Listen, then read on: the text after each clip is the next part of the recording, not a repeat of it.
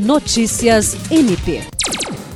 O Ministério Público do Estado do Acre, por intermédio das promotorias especializadas de defesa da criança e do adolescente de Rio Branco, viabilizou, nesta segunda-feira, tarde de entretenimento e de reflexão com teatro a respeito do bullying para todos os adolescentes que estão em acolhimento institucional nas casas localizadas em Rio Branco.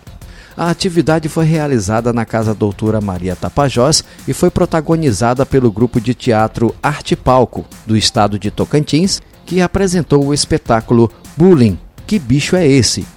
A peça infanto-juvenil geralmente tem como objetivo utilizar o teatro para prevenir o bullying entre adolescentes e jovens. A promotora de justiça Vanessa de Macedo Muniz destacou que os artistas vieram para fazer apresentações nas escolas, mas, como ainda não estão funcionando de forma presencial em razão da pandemia, foi sugerida pelo MP Acriano a realização dessas atividades nos serviços de acolhimento.